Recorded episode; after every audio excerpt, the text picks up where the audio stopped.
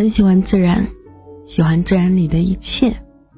有时候觉得似乎把他们看得透了，仔细想想，其实不是看透了，只是一种从心底发出的情感的散发。于是，我就用简简单的一些词句，夹杂着一些想法，去勾勒自然，描绘景象。就这样，我落下了许多文字。也许恰好击中了人们内心的某根神经，似乎得到了什么。或许是期待已久的，或许是全新感受的，亦或是一种豁达，一种释放，甚至是一时快意的绽放。你看啊，这个世界虽然纷繁复杂，万事万物姿态万千，但是。各种各样的植物也好，动物也罢，它们的生长、衰老、病死，都有着千丝万缕的联系。树木需要成长，成长就得需要水和阳光等等。人们需要良好的收成，就得翻地、播种、施肥。黑漆漆的。密不透风的房间需要光和气，就得开出一扇窗来迎接光亮和新鲜的空气。每一个人都不能无所事事，必须要做事儿，就去劳作，去创造。这一切的一切就会顺其自然，顺理成章，这个世界就缤纷多彩起来。对你我而言，洞窟必须起自内心，得有人劝慰；歌声也出于心，才有人聆听。听出别样的味道，四处漂泊的人，总免不了忧愁、孤独与思念，总会借酒消愁，愁更愁。孤独的人喜欢唱歌。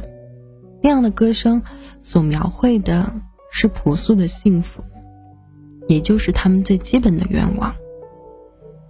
喜欢文字的人儿啊，尤其是喜欢静默的植物，喜欢雀跃的动物，喜欢变化着的四季，因为他们的喜欢是来自自然的一种纯粹，一种无限。一种广阔无边，透过与一草一木的交流，与动物的和谐相处，发自肺腑倾泻而下的文字，看似简简单单、平淡如水，这些朴素的诗句啊，却充满了自然的灵动和流畅的美，时时刻刻都在转述着生命本真的语言，让更多的人。去体味自然，热爱生命。文字是作者的暗示、揭露和诉说，呈现自然的巧妙。万物皆有生命和灵气，生死轮回自然而然。万物在阳光雨露、泥土养分、空气水流中默默的生长，根深蒂固。枝繁叶茂，我想每一棵植物都应该有的道德，那就是顺应季节，长出翠绿欲滴的叶子，开出灿烂芬芳的花儿。人和动物也如此，立于天地间，同呼吸，共生长。我想。这也许就是生命的道理。孟子强调因时而动。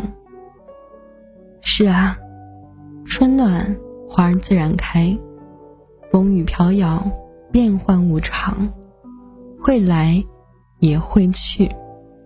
人也一样，要安守自己，稳稳扎根儿，做好自己应该做的，能够做的。就足够了。写诗也好，作文也好，只要你用心良苦，体味深刻，我相信总会有读者产生共鸣。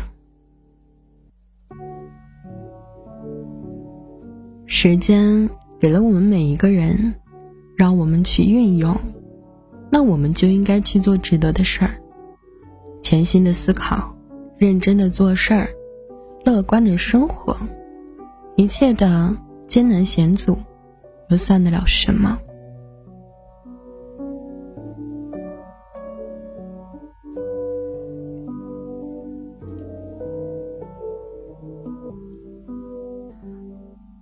我们来听一首歌，来自萨顶顶的《万物生》。